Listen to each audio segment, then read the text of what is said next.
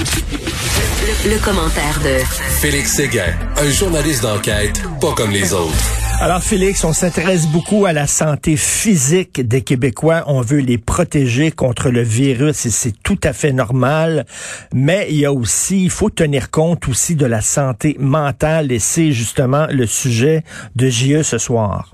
Oui, et euh, probablement l'une des émissions là, les plus percutante, touchante et confrontante de l'année qui a été euh, initiée par mon collègue Denis Thériault. Ce qu'il a décidé de faire, c'est d'accompagner des ambulanciers et des policiers du, de la région du Grand Montréal afin de répondre aux urgences, si l'on veut, psychosociales. On pourrait dire ça comme ça.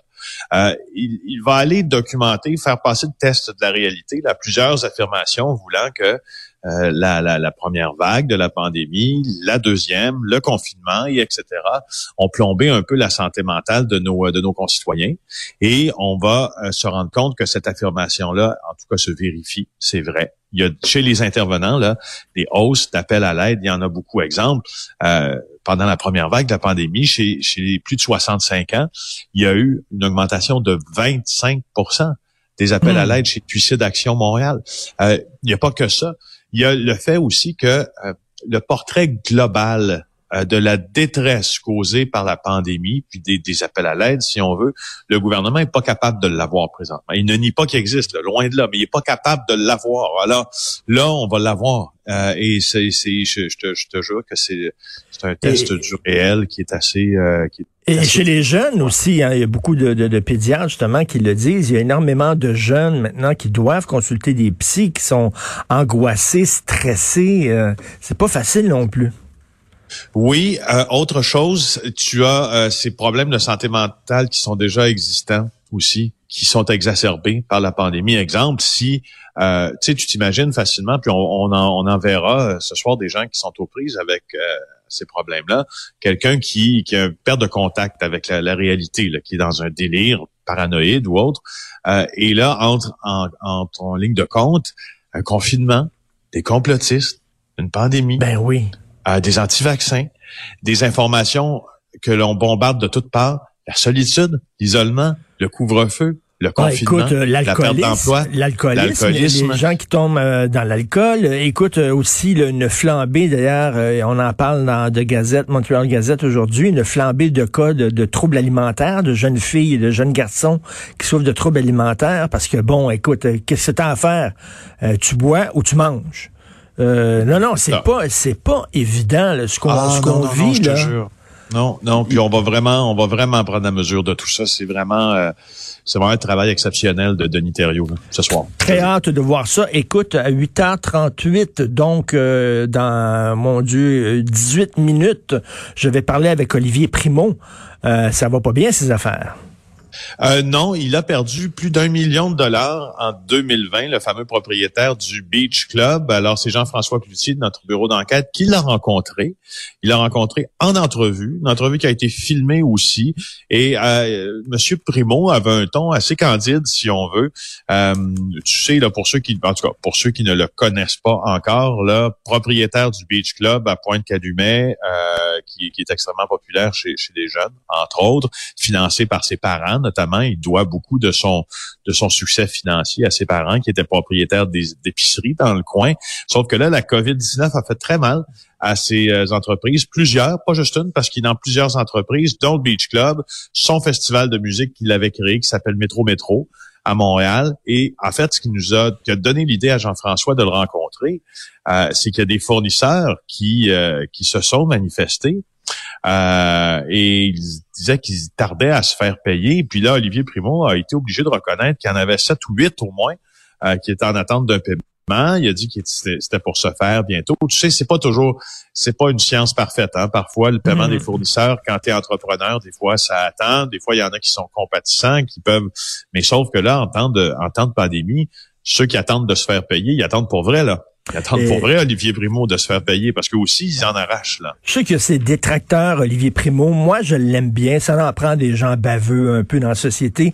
Puis il est décomplexé vis-à-vis de l'argent. C'est-à-dire que quand il en fait, il est content il le montre, il se le cache pas, je suis riche, il se pète les bretelles, puis quand il en fait pas, quand il parle l'argent aussi, il essaie pas de se cacher, il le dit ouvertement, il est pas complexé envers l'argent, donc c'est pas, c'était pas une entrevue, là, euh, on l'a pas, euh, on n'a pas fait un, texte sur lui puis qui est fâché ce matin, absolument pas, il a collaboré, là, avec, euh, oui, oui, c'était un livre ouvert et ah pour, pour ajout à cette discussion, moi, je, je n'ai aucune comme tu sais, je n'ai aucune opinion des fois sur grand-chose. Euh, je n'ai que des constats parce que je suis journaliste quand même. Donc, je n'ai aucune opinion euh, positive ou négative sur euh, sur Monsieur Primo, bien qu'un léger biais défavorable euh, à partir du moment où il voulait engager euh, des, des journalistes pour écrire des chroniques à 5 piastres. Oui, mais ils pouvaient, les journalistes, s'ils trouvaient que c'était mal payé, ils pouvaient refuser aussi, là. Hein? Euh, non, non, mais je comprends, mais ça, ça, démontre ben quand même une, une, méconnaissance. En tout cas, au minimum, ça démontre une méconnaissance de ce métier. En tout cas, c'est sûr que c'est sûr que je vais lui en parler euh, tantôt. Oui, oui, oui. Tu veux nous parler d'une histoire fascinante d'un blanchisseur d'argent.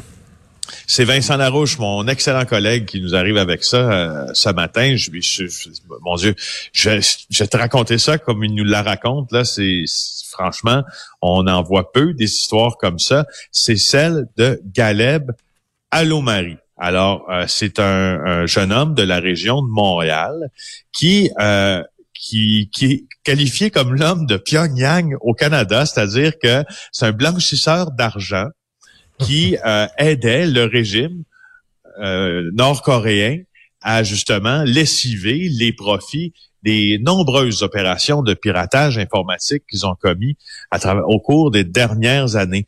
Lui, euh, Marie, c'est un fraudeur qui est bien, bien connu des policiers québécois. Puis là, il a décidé de collaborer avec les, autorités, américaines euh, et, et avouer qu'il avait travaillé, imagine, Richard, il avait travaillé avec des militaires nord-coréens euh, qui avait volé des centaines de millions de dollars autour du monde. Puis, à un moment donné, ça arrivait, si tu veux, euh, dans les mains, une partie de cet argent-là. Euh, pas toute, là, mais ça arrivait dans ses mains à cet homme-là qui avait le surnom Backwood ou encore Big Boss, selon le FBI. Et lui, il lessivait. Écoute, est-ce que, est-ce que tu connais la série Orzac? Je, je lis, je, oui, je la connais, c'est l'histoire, c'est l'histoire d'un comptable qui décide justement de lessiver de l'argent de la mafia et après ça, lui veut s'en sortir, il veut plus rien savoir des gangsters, puis il est dedans jusqu'aux dents, puis il peut, il peut plus s'en sortir, sa vie devient un enfer. Mais c'est vraiment ça. Écoute, tu deviens le, tu deviens, tu lessives de l'argent pour les militaires nord-coréens. Aïe aïe. Oui, oui, non, non c'est ça. Puis, c'est, tu sais, en fait, tu sais, les policiers utiliseront un langage pour te le décrire en disant ça. Euh, euh, Allô Marie, c'est un gars de fraude. Hein? En 2007-2009, là, selon les informations qui sont euh, écrites par Vincent. Oups, on l'a perdu. On l'a perdu, malheureusement. Ça doit être la, c'est la Corée du Nord. Oui. Et condamné pour vol, possession euh, de, de cartes de crédit euh, frauduleuses, falsification de cartes de crédit, fraude, chaque fois une petite amende, probation, pas de surveillance. Et qu'est-ce qu'il fait? Euh, comme il dit, comme on dit en anglais, next thing you know, ben il collabore quoi avec mais, mais, mais, écoute, comment comment tu trouves cette job-là? C'est quoi les, les, les militaires nord-coréens ont fait passer une petite annonce dans le journal, cherche quelqu'un pour blanchir notre argent. Comment qui a fait le contact avec qui? C'est comment tu deviens blanchisseur d'argent? Pour la mafia, c'est ben une chose, mais pour la Corée du Nord. oui, exactement. Ben, ben, pour le régime autocratique le plus fermé de la planète. Et ce qu'on sait, c'est on sait on a le l'acte d'accusation euh, aux États-Unis euh, euh, nomme les gens avec qui il a collaboré. Puis écoute bien, ces trois militaires nord-coréens, c'est John Chang-yok, Kim Il et Park Jin-yok.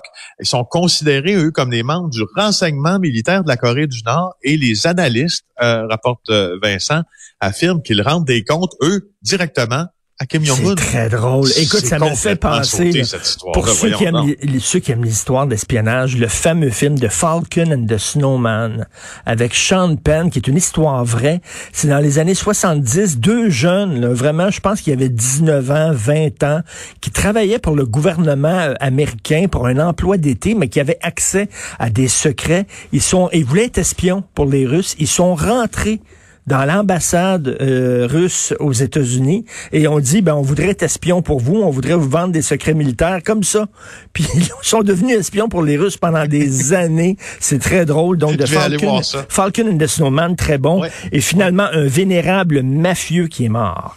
Oui, c'est Raffaele Cutolo. C'est un des plus grands boss, entre guillemets, euh, de la Camorra. C'est quoi la Camorra? Hein? C'est la mafia euh, de Naples en Italie. Donc, c'est une mafia qui euh, existe près de cette ville extrêmement violente. Et euh, c'est lui qui est à l'origine d'une des périodes les plus sanguinaires de la mafia euh, napolitaine, qui a, qui a sévi dans les années 70 et 80. Ben, il est mort en prison d'une septicémie.